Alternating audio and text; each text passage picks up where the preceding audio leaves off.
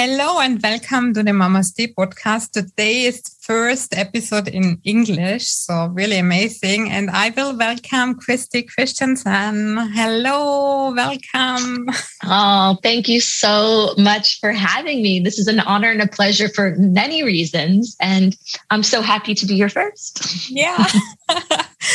yeah, um, Christy, like we met um, in person I think it was two or three years ago in Linz. And I just remember your class, like Shakti, mm. amazing. It was really, yeah, it was the perfect flow and your energy. Like when I think of you, it's just the Shakti Bauer.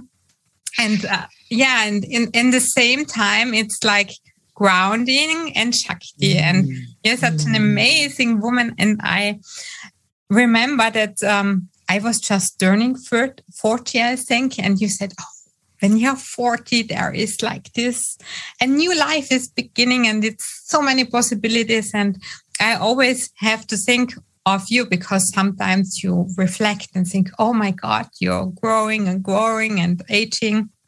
But you're so right. And you are so inspiring your energy and everything that, yeah, I just want to say thank you. And you're based in LA? Yes. Yes. yes. Wait, and I have to ask though, has your life how, how how has it been since you've turned 40? Has has it has it improved? Has life opened to new different possibilities? Was I correct or not? yeah, um, like from 30 till 40, I had mm-hmm. everything what I wanted, like came in place, mm-hmm. like this family and marriage and blah, blah, blah. And now I am 41. And the strange thing is that, um, yeah, my soul is calling me.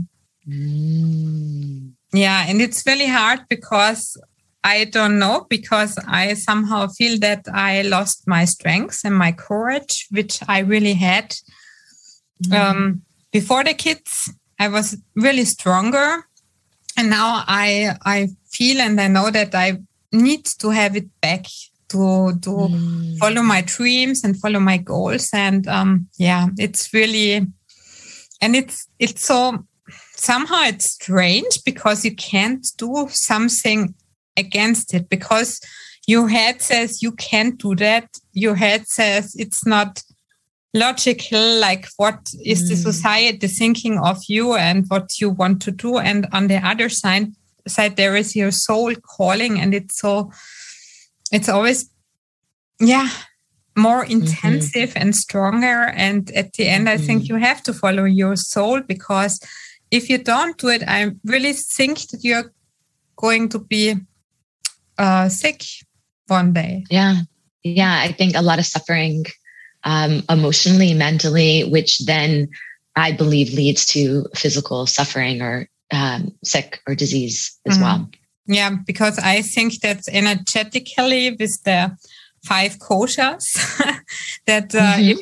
manifesting in the body, and as I'm also mm-hmm. working with cancer patients, um, mm. I always think, yeah, are these ladies because sometimes you just don't know why. Uh, someone is having cancer, like especially when these are kids, maybe it's from the life before. But mm-hmm. it's always reminding me that life is has an end someday. Mm-hmm. Mm-hmm. So, in this form. Yeah, in this form. Mm-hmm. yeah. Yeah. yeah. Mm. Thank you. yeah. And um yeah, and so I wanted to ask you like um how was your way or to yoga and to the chakras. Like you have this new, amazing, wonderful book, Chakra Rituals. I love it. It's so, so beautiful. The cover and the colors inside. And yeah, yeah, beautiful piece. Thank you congratulations. Thank you. Thank you. Thank you. It, it, for me it is a piece of art yeah. very much. And and i i wanted just the, my real one of my real goals with it was like i just even if you just saw it or you just held it or you just went like this that it would there would be an activation right? That it just it feels alive. It's already like it's already almost like bringing your chakras online just yeah. by by by looking at it without even reading a word. Yeah. So that was like the first step that it's it was like really a darshan. this book gives you energy by just seeing the cover. Like, and when you see the inside with the colors, it's like, wow, it's, yeah, yay. That that was that was the goal. That was yeah. that was one of the things i really pushed with with my publisher being like no no no. It has to be beautiful. It has to be the colors have to pop. It has to be on glossy paper. Like yeah. so i'm glad i pushed for it. Yeah. Yeah so a little bit about my journey to um, yoga mm-hmm. um, goes back in time to me being a little girl I, from age about six years old till age 24, I was training in the sport of first gymnastics and then platform diving, um, trying to make with the goal of making the US Olympic team. I moved away from home when I was 15 to train at the Olympic Training Center. Um, I went to college via a scholarship for, for, for diving. And it was the only vision, it was the only purpose, it was the only goal that I had for my life. Everything I ate, everything that I drank, the people I hung out with, everything I did was for this goal. Nothing else really existed or even mattered. Um, I had to go to school. so, I mean, of course, I was doing those things, but I could care less, like literally, I could care less about anything else. And I had a lot of issues with my physical body. You know, when you're training at that level, I think from such a young age and pushing your body to these extremes or these limits, um, I had a lot of injuries. And when the first major injury was when I was 14, I broke my back for the first time. And that's what actually pivoted me from gymnastics to diving because my parents were like, no more. We're you were I was sleep I was in a back brace for like six months. I was sleeping, sitting up. It was pretty devastating. And about uh, about two years later, about a year and a half later, was when I started diving because we thought didn't know enough and thought, oh, diving won't be as you know challenging on your body. Well, for me, it was.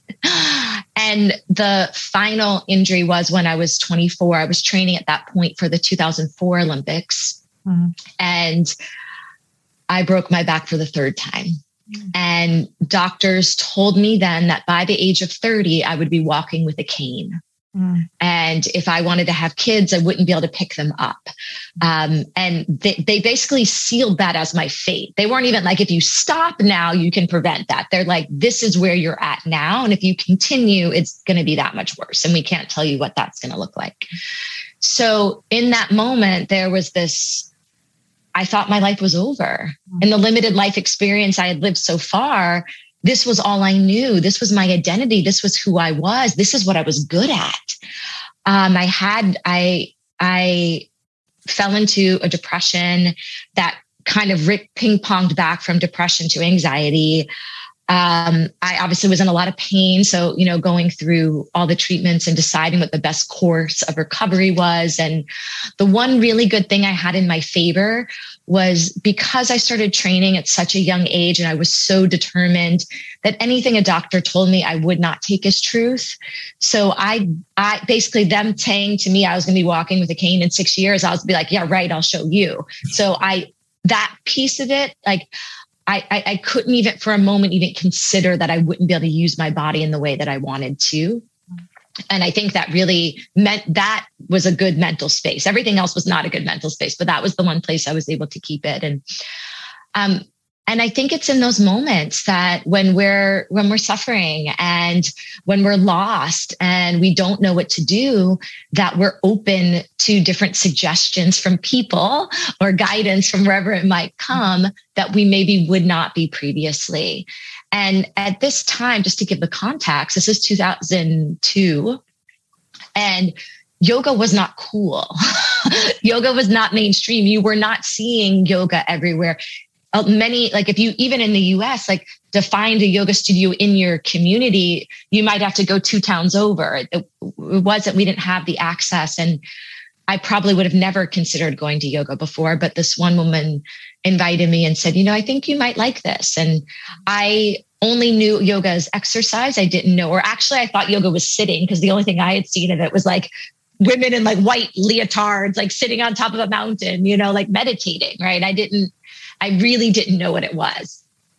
And uh, so I, I, I said, yeah, I said, sure, I'll do it. Let's go. And it was the thing that struck me or ignited this like little spark of curiosity, I would say, or flame of curiosity was the breath. Mm-hmm. It wasn't, it wasn't the body movements we did. It wasn't the postures. Uh, I had in all the athletic training I'd done in over 20 years, no practice had I done was guided breath by breath. Mm-hmm. And I just remember like my brain being fascinated by like, and and also again i don't think i had the language around this but something definitely happened to my nervous system you know i was because with my anxiety i realized how much of the time i was holding my breath or you know breathing very shallow shallowly and I, after the class the first thing i thought about is like why were we not doing this in our training? Like how much would have that have helped me in my competition to like be able to regulate and and and and be able to perform better? And it was actually that that got me to continue to go mm-hmm. versus doing down dog or um, anything else and pretty early on um, i was lucky enough that the teacher that i was just taking regular classes with started talking about the chakras and i i didn't know anything of energy i didn't know anything of spirituality i still thought it was a physical practice so i didn't um, I didn't really understand, but she would say this word and talk about energy centers and it kind of just whatever. But one day she brought in a picture. She brought in like a, I don't know if she printed it off the internet or what. And it had these, it had the body um, like sitting, but then it had like, it was drawn almost like this. It was drawn almost like these swirls, but each one obviously, you know, a, a different color. And literally I was like, what is that? and and and I do think in that moment, similar to what I was saying about seeing this book, something ignited in me and and just trying to imagine that these these wheels of color or light or power, I don't even know if I believed it yet, were like inside of me. Mm-hmm. It it it somehow gave me strength in this time of depression to be like, oh, I am. Look how full of life I am. Look how full of color I am. Look how full of, you know, if I could buy into this for a second, you know, it, it just, it, it brought back this awe and magic of what it was to be alive. Mm-hmm and and then i just wanted to learn more. I just wanted to learn more. And this was a slow process. It wasn't like one day went to yoga next day this was you know over years you know of time that this process happened. But um, that just you know took me in a in a direction of of not wanting to teach yoga or anything like that. It just this was like something that was feeding similar to what you were saying earlier feeding my soul. Like my my soul was got exposed to this or, or got um, back in touch with this right? Got in touch back with my spirit and was like oh no no we need more of this. We need more of this. And um and and and that's kind of how it all began. And i will say that my work with the chakra system and yoga as the big umbrella that holds it will say um, healed my healed my physical body mm-hmm. but maybe more importantly healed my relationship to my body mm-hmm. and because i there was a lot of you know a lot of suffering and pain if you read my book you'll you'll get a taste of that um and then but it also the other surprising things and you you know in our pre-conversation we mentioned the koshas as the the learning that we are not health and vitality doesn't exist just on the physical level, right? That in Western medicine, so much yeah. um, teaches us, and more awareness is coming forth around this now. But um, I really believe that this system is what has helped me and continues to help me, because obviously I'm a work in progress, mm-hmm. to heal my emotional body, to heal my mental body, to awaken my spiritual body. Mm-hmm. Um, and and have a chance to come back into wholeness, have a chance to um, to live the life that um, that I've been given. Yeah. In a really big and beautiful way.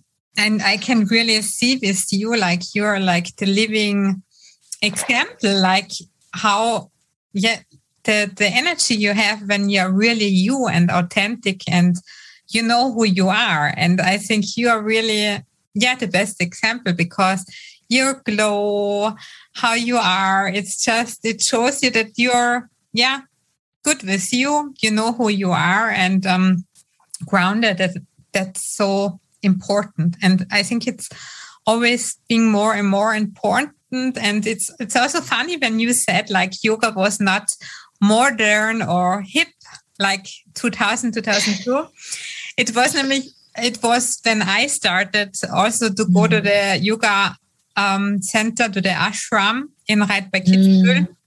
And I was so fascinated and I also wanted to learn more and more about yoga. First, I didn't think about teaching yoga, but I was so interested in it. And then I was so fascinated. And when um, friends of mine had issues, so then I said, Oh, maybe you want to come with me to the yoga. And they were, were like, Oh my God, this is a sect. What, where are you bringing me? And then I was like, Oh, okay. I don't bring anyone anymore to yoga because, um, when they think I want to bring them into a sect, it's yeah. Oh, wow. Wow. Yeah. And a friend of mine, like we we met each other again last year after a few years.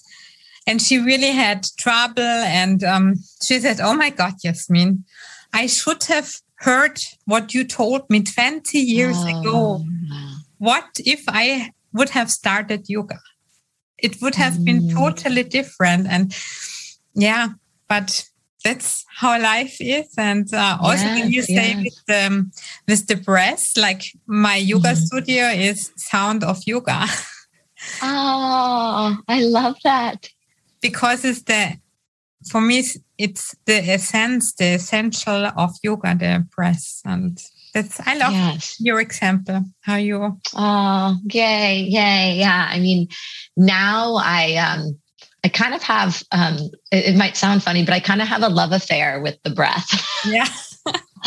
like that's really the way if I, when, when I'm feeling disconnected or I'm feeling alone or I'm feeling lost, it's like if I just close my eye. For me, closing my eyes is helpful. For some people, I know it, it's it's not, but for me, it's like I close my eyes, and often it involves touching some part of my body and and literally just feel and imagine like the breath of life, the breath of spirit, the breath of love, like descending into my body and what a gift that is.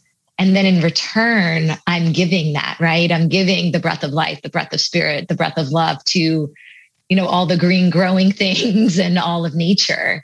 And it reminds me, even in one, two, or three breaths, that I'm not alone. I'm part of this intrinsic whole of this vibrating universe, right? That is a necessary piece of the puzzle you know and um and there's something that's been really beautiful about um, honoring the breath for me in that way um, and can really just serve as a, a beautiful anchor home to myself but also home to my connection to you know spirit. Mm, totally. And it's such an inner peace when you close your eyes and breath. It's mm. it's your inner life somehow when you experience this. Like then you're always like it's always peace inside somehow. Mm-hmm, mm-hmm. agreed. Yeah and agreed. What, I, what i wanted to ask you uh, which um, art of yoga is it that you started? Because when you said a white lady was it kundalini yoga or was it no no no at all. It so it was just so no the the, the the woman I took the practice from wasn't in the all white, but that was, I think there must have been like um, a TV show on like a public, like we had um, public television station. And I, there was like a woman who I saw like the, a clip of before and she was in an all white like unitard yeah. and she would just be like sitting so that was like you know yeah. the one piece of like oh that's yoga you know kind of thing um and I remember when I started doing it, I said to my mother, was it we used to be a dancer. So she, you know, she loved to move. And once I really got into the physical practice of yoga that was, was guided by mu- by music, I was like, oh, I think my mom would really like this. Like, cause there's part of it that feels like dancing. And I remember telling her that and she goes, and she was like, oh, no, no, I can't do yoga. I can't sit still. And I'm like, no, mom, that's not yoga. you know, so even, yeah. you know, years later, she, that still for a certain generation was this, you know, miscon or this conception of what yoga might be. Um, I didn't know this because the teacher that um, well, first off, I didn't know there was different kinds of yoga. I just thought there was yoga. Yeah. I had the same yeah. was Sivananda yoga, Hatha yoga was the, I thought that was yoga. I didn't know that yeah. there was any other thing. yeah. yeah. Yeah. And, and yours was definitely more formal in the sense of even having proper names. Mine was just called yoga. Yeah. And what I realized years later. So I with the city that I lived in then, I was there for about a year and a half before I moved to New York City. And it wasn't till I moved to New York City that I started like, oh, they, they had things on the schedule like vinyasa or ashtanga. And I was like, do oh. I just go, go to whatever, you know? And I ended up in a, in a ashtanga class just because the time worked. Yeah. And I realized what I had been learning was a, the woman was teaching us the primary series mm-hmm. um, of yoga, but it was guided, right? So it wasn't um, it wasn't you know on your own.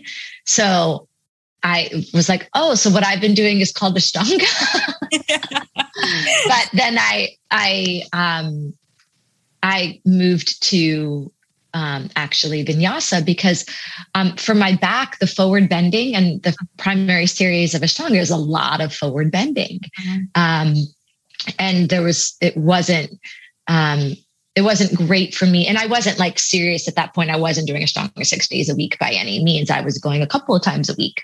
But I, again, I think I just went to a vinyasa class because the time worked, you know, the same kind of thing. Oh, I'm free at four o'clock tomorrow. Great.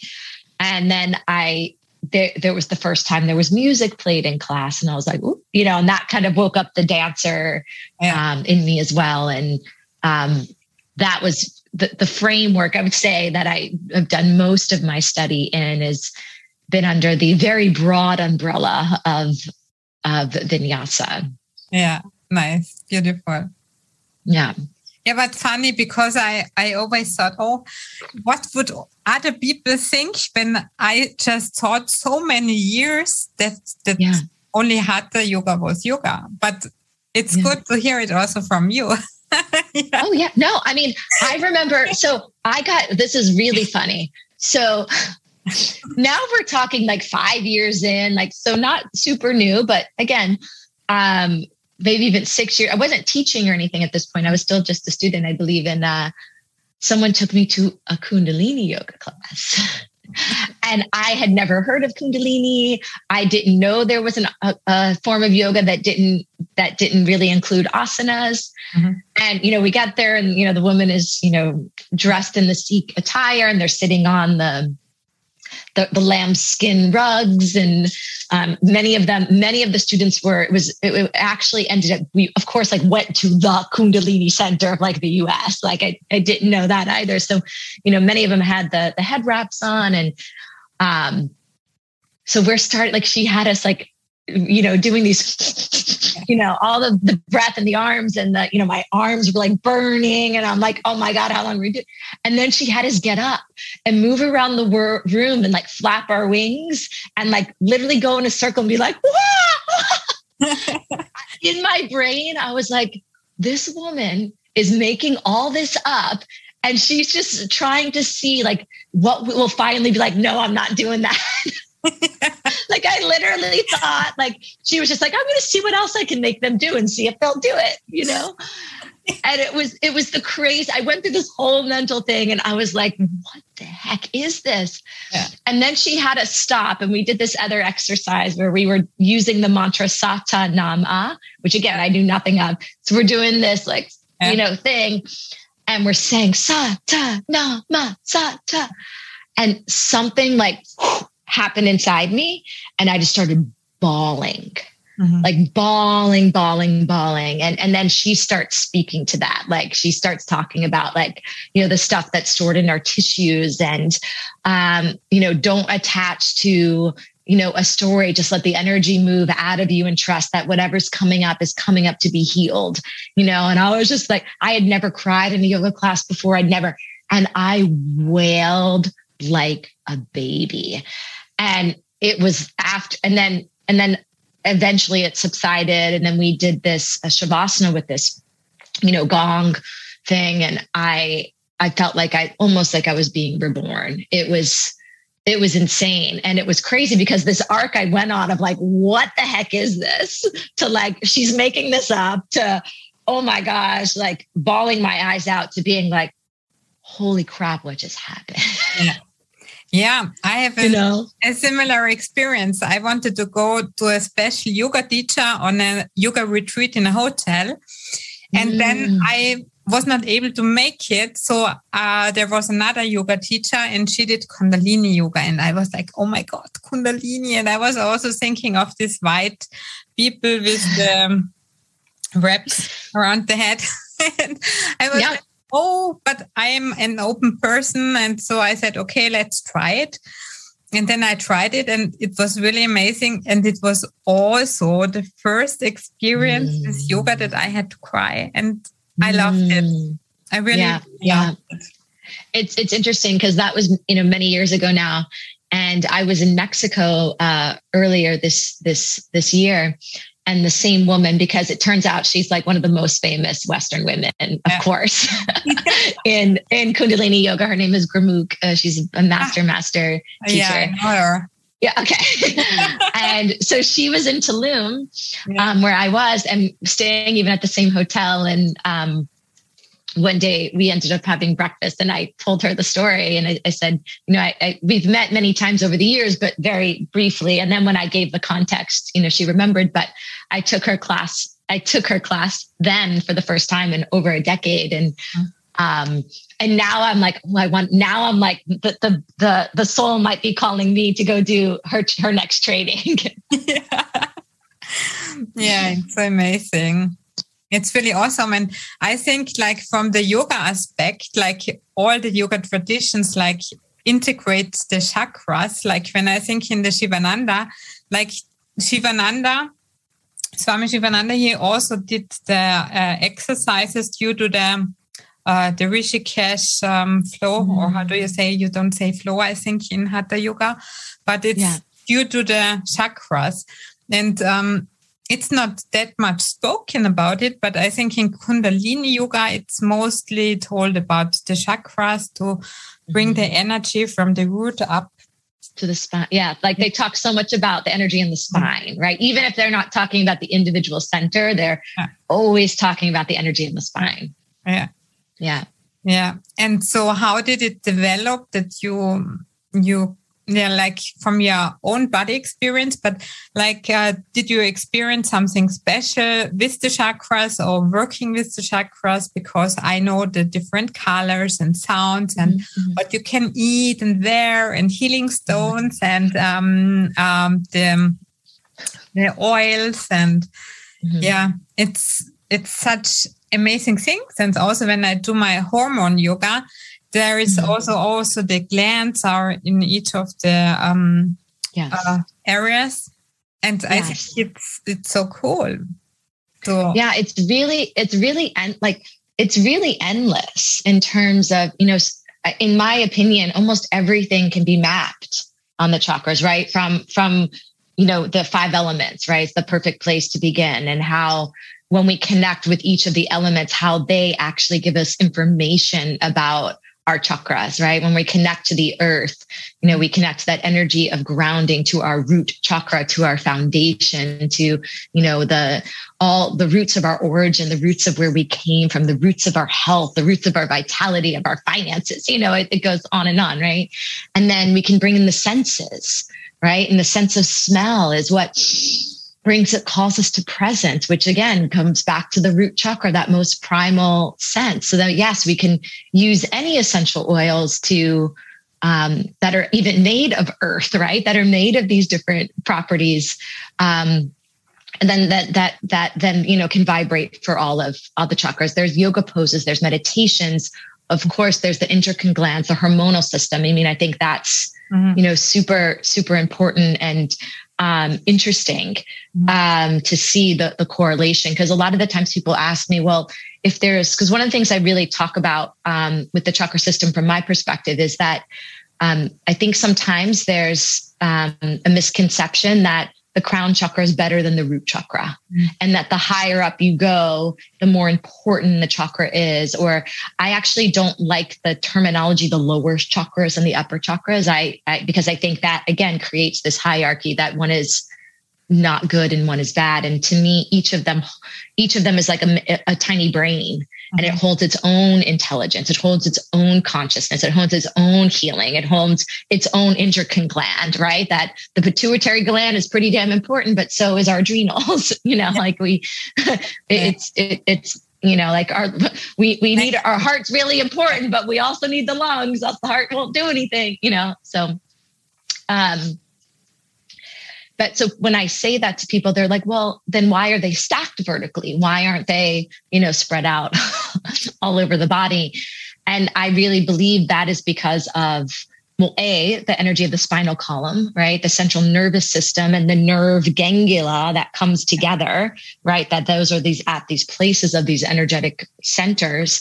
And then the, and then the, hormonal glands, right? That's, you know, how, how this is, you know, comes together in a in a more um, not if, if we're not just looking from the esoteric perspective right if we want to try to bring the more the science um, mm-hmm. into it as well um, and then of course that stems out to parts of the body you know that that these chakras govern or potential ailments or potential um, things that might you know hinder our potentiality and our health and all these mm-hmm. different different um, ways and that it also again which i referenced a little earlier that it's it's look each of these centers is it has a um, a psychological aspect it has a physical aspect it has a mental aspect you know um, so it really um, gives us so much information that's why we can you know map it on so many different things and and call call in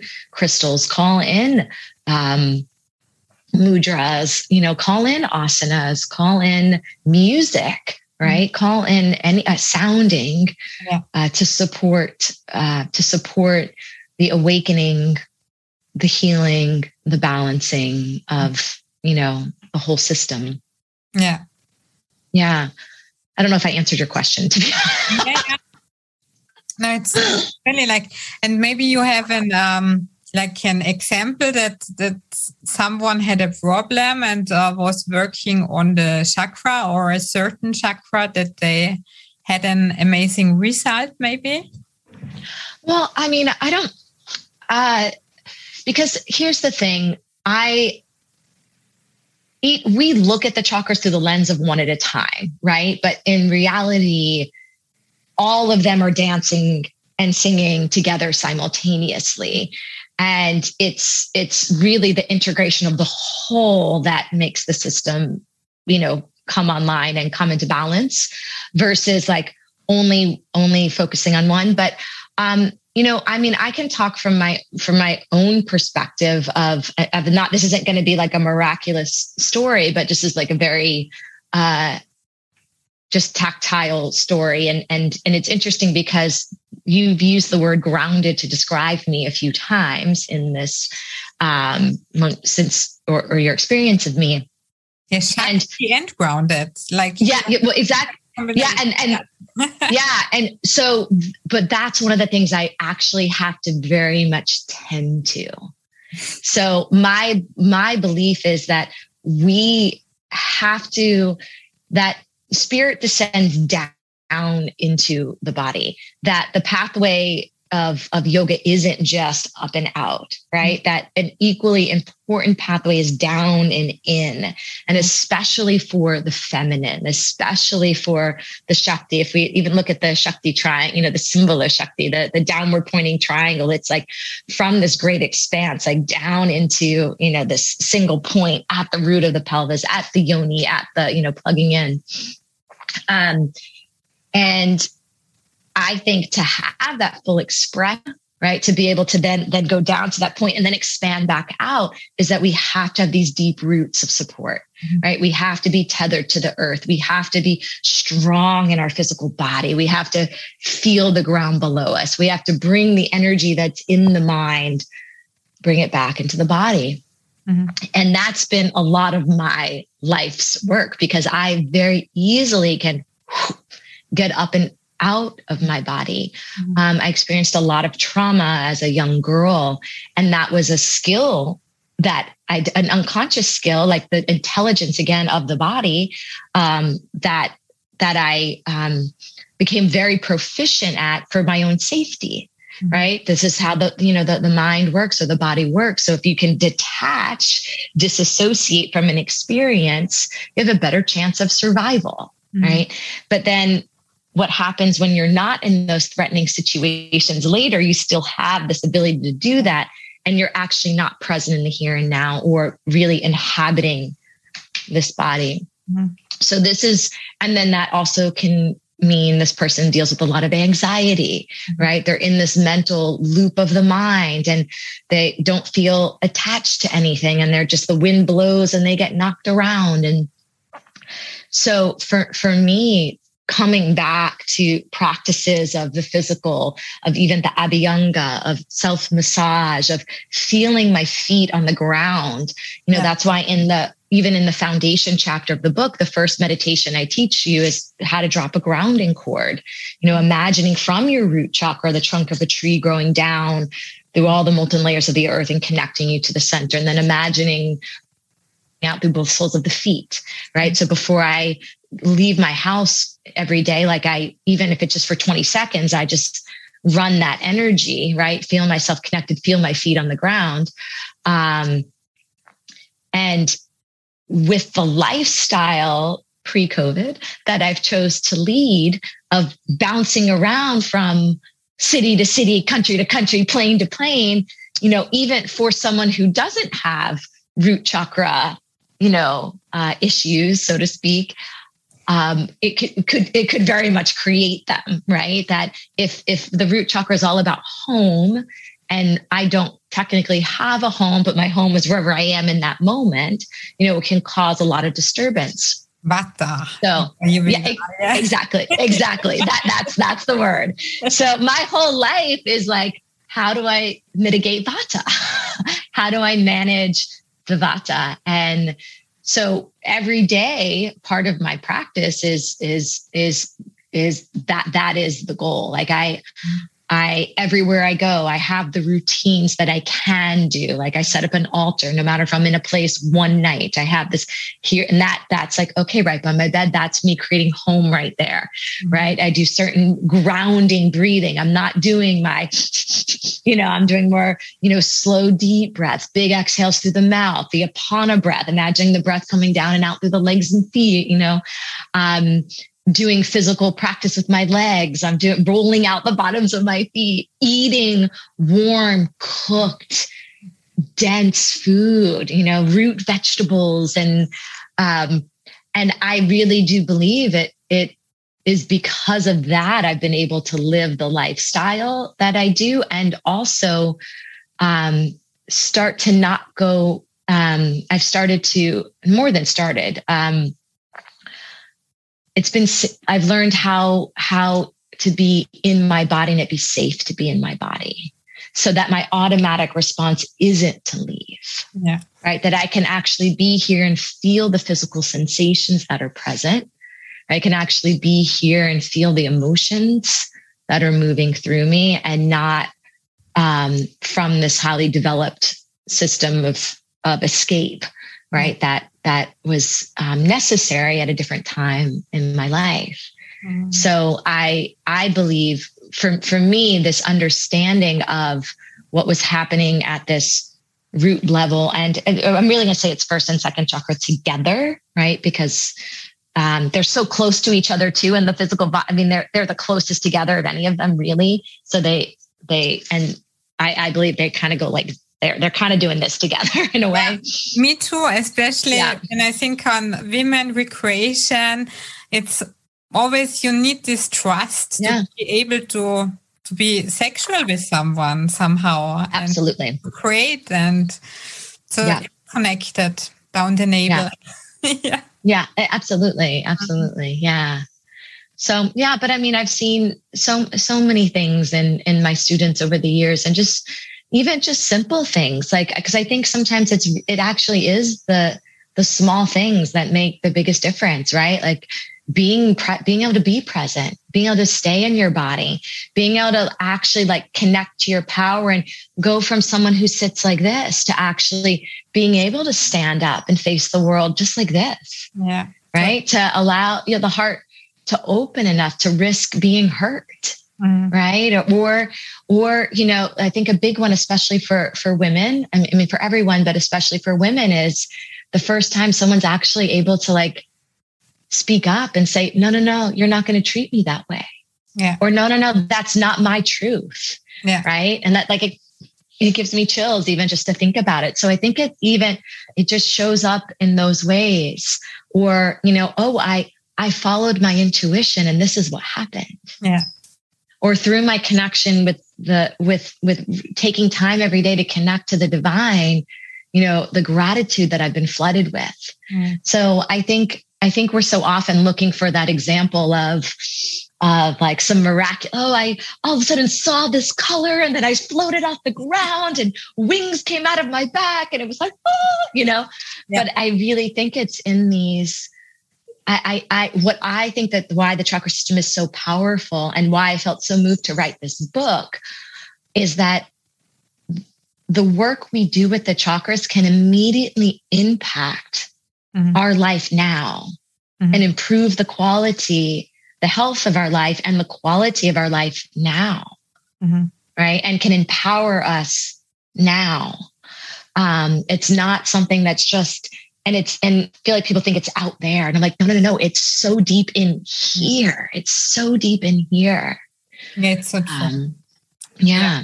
Also, when I do my yoga Ayurveda lifestyle coaching, and um, mm. it's really like these are sometimes really small tips, but they are so life changing. Absolutely. That's yeah. a perfect exa- exactly. Because, and I, I actually see the, the intersection of Ayurveda and the chakras. so, I mean, Ayurveda is based off the five elements too, you know? So in this, how, when we have too much fire, what happens? When we have too much earth, what happens? This, it's very, it's, it all works together and, um, supports each other in in this highest realm of health yeah. right the science of longevity or the science of yeah the, what is to be alive the nice thing like i was teach that because you mentioned the upper chakras and the lower chakras and i was teach that the lower chakras are like the earth chakras and the upper mm. chakras are the heavenly chakras and i think mm. that's always a nice uh, imagination because when I think on chakras, that you can do a lot for the lower chakras with mm. physical practice, and with the upper yeah. Is a lot like uh, mental things like meditation and mm-hmm. chanting or singing, mm-hmm. and yeah, mm-hmm. like always. Yeah, I think of yeah, yeah, beautiful.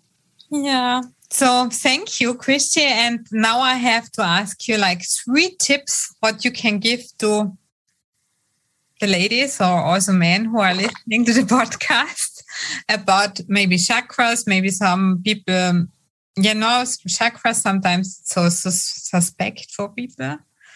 Mm-hmm. Um, yeah, well, let me let me define. So in in my book, what I, I did is I created an acronym for chakra to try to um, help people uh, maybe either either do what it did for like that curiosity, spark that curiosity for them to want to um, learn more and see how this system can be a, a map for your highest empowerment, your highest health. So we can think of chakras as energy, right? They're they're um, these wheels of of light and power and color. And we talked about already that each one holds its own in intelligence. And I want you to also imagine them as the organs of the energy body. Mm-hmm. So just like we have the heart of the physical body, we have the heart chakra, which is the organ of the energy body. Okay. So that they're like, that's how vital they are to our system. They're the organs of this um, energy body. And science has proven that we are all energy. So this is not woo woo. This is, oh. we have subtle energy and we have physical energy. And the chakras operate in the subtle, but they impact the physical. Mm-hmm. So, and then the other way that is a little bit more esoteric to think about them is that they are they are doorways into the divine. Mm-hmm. And then they're also portals into our embodiment. Mm-hmm. So they bring us deeper into our connection with ourself, but they also, each one can bring us closer into our relationship with the divine. Mm-hmm. So the way I did the acronym is the C represents um, the chakras connect our inner and our outer worlds. Mm-hmm. Right. The H is they honor all of who we are, right? And all of what we are made up of the earth, the water, the fire, the air, the space. So nothing is cast out, nothing is repressed, nothing is desired. All of you is welcome. All of you is necessary. Right? To actually come into this integrated wholeness, right? The uh, CHA, they awaken, mm-hmm. they awaken consciousness on these seven distinct levels. And they kindle the K, kindle the fires of transformation that call us forth to take action. Mm-hmm. So, our third chakra, yes, is related to the element of fire, but there's a fire within each of these centers. There's a light, there's an illumination in each of these centers. And for any transformation to happen, for any healing to happen, for any awakening to happen, we actually have to do something. Mm-hmm right? We can't, we have to take action. We can think about something all day. We can even read a book, but if we actually don't do anything, right? We can like a perfect example I like to use all the time is like, okay, we could dream about having the perfect body. We could dream about, you know, having, if you're someone who wants big muscles, you know, like, oh, what would my arms look like or my six pack? But if you just dream about it, your body's never going to change, right? You actually have to go to the gym and, you know, and you have to change maybe how you're eating. It's the same thing with spiritual practice. It's the same thing with anything. And we live in a world that just wants this quick fix of like, well, I do it one time and it's, it's done, you know? And so this is the, really calling you forth to ignite this fire, right? That gets you off your asana and um, makes you take action. Mm-hmm. The R is to restore, to restore the sense of wildness, all that is primal, all that is instinctual, and our wildness, our wholeness. Mm-hmm. And the final A is um, they awaken us to the magic, or they, I'm sorry, they align us to the magic and the mystery of the infinite, of the heavens, right? And to that deep wisdom of the earth, that anchor of support and that we are like, we are the conduit that connects the powers of the earth and the sky. Like that's how powerful that we are, that this energy is running through us, this cosmic intelligence that allows the sun to rise, you know, and the moon to set is also the energy that's running our bodies. Mm-hmm.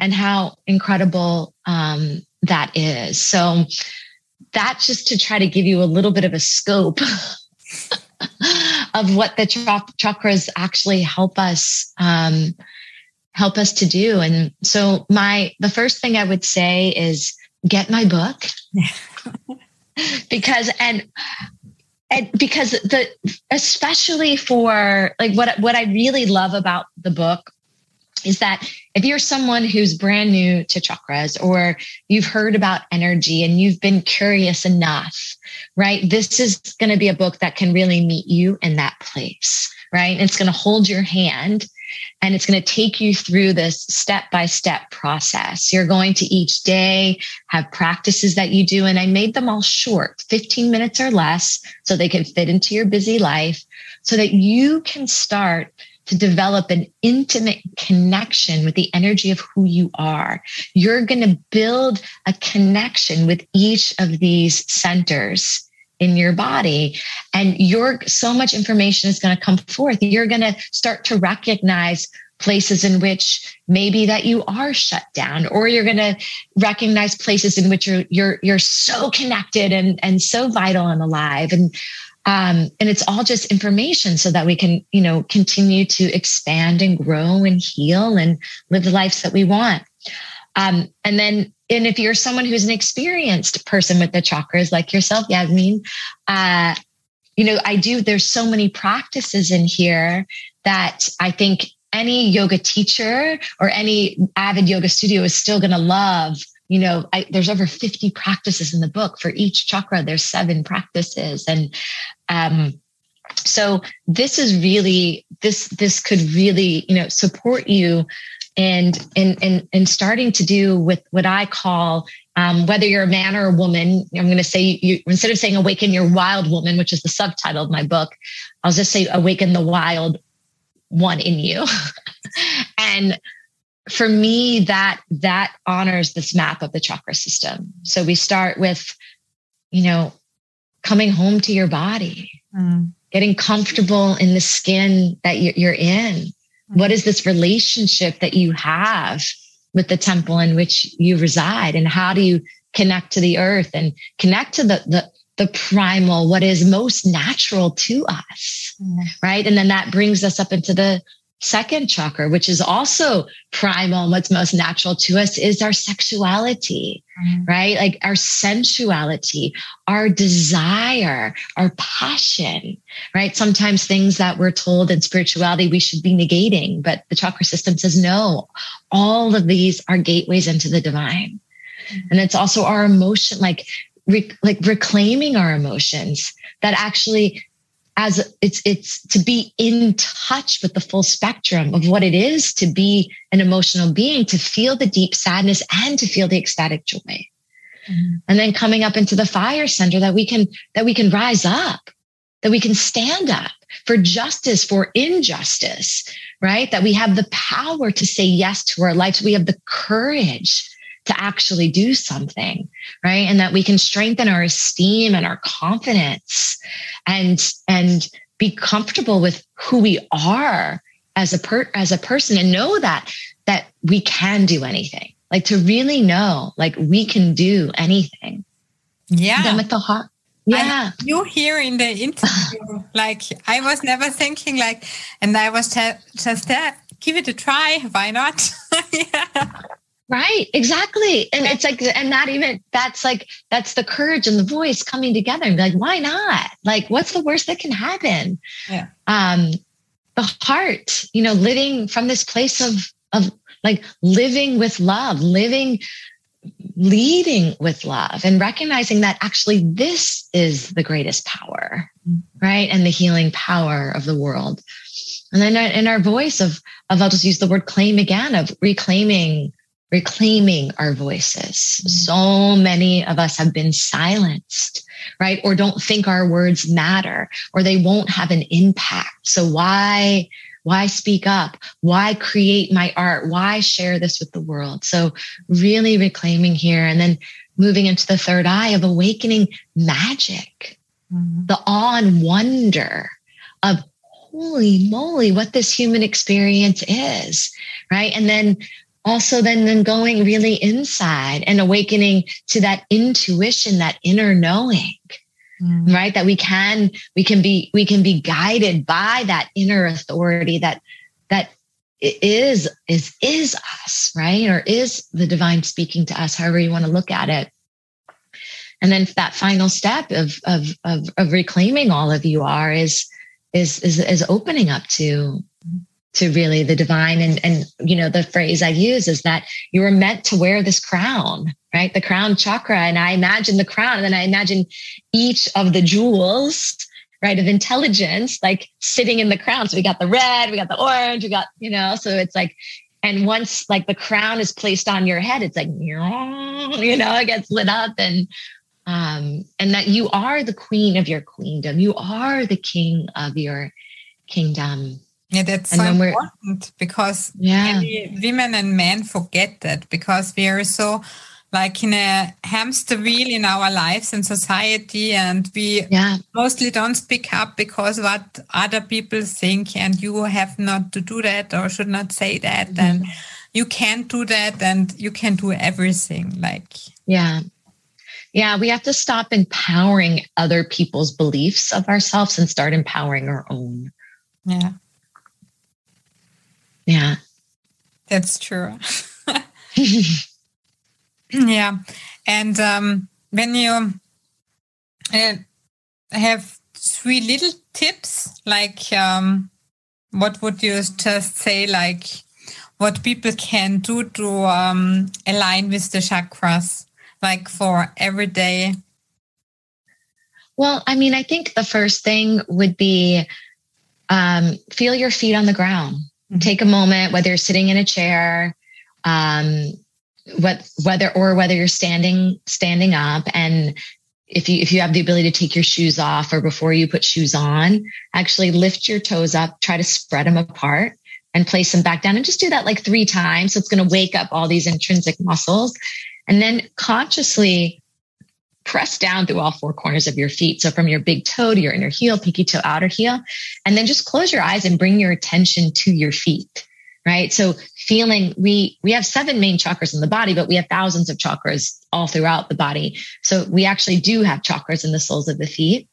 So just even like tuning into that subtle sensation, that subtle vibration, and then imagining, call forth the powers of your imagination. And that's one of the things the chakras asks us to do for sure is imagine these tap roots growing down from the center arch of each foot mm-hmm. and feel them Imagine them growing down through the ground you're standing on all the way into the earth and just feeling that connection, that, that, the, the strength that that provides you. Mm-hmm. Right.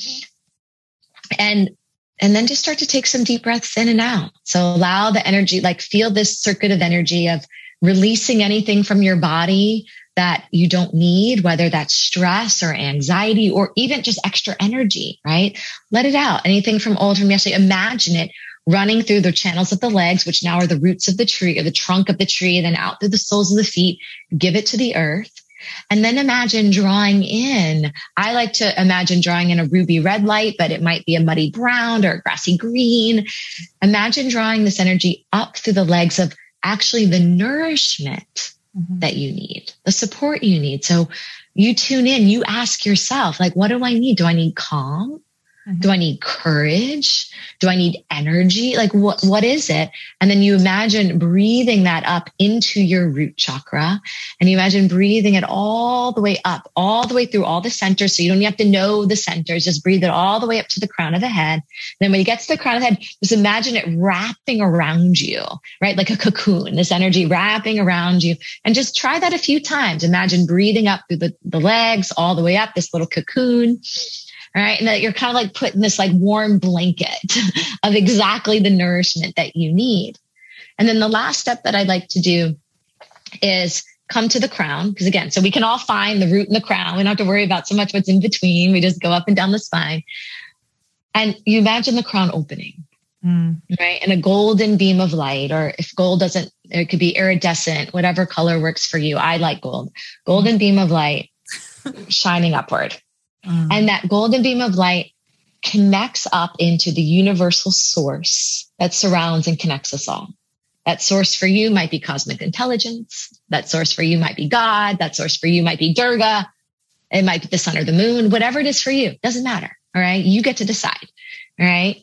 Clicks up and then, and then you allow from down, you allow this golden light to pour back in through you. Come all the way down through the central channel, all the way down through the grounding cords, all the way down through the channels of the legs, all the way down through the arms. And you just imagine this light spinning through the whole of the body, the whole of the body, the whole of the body.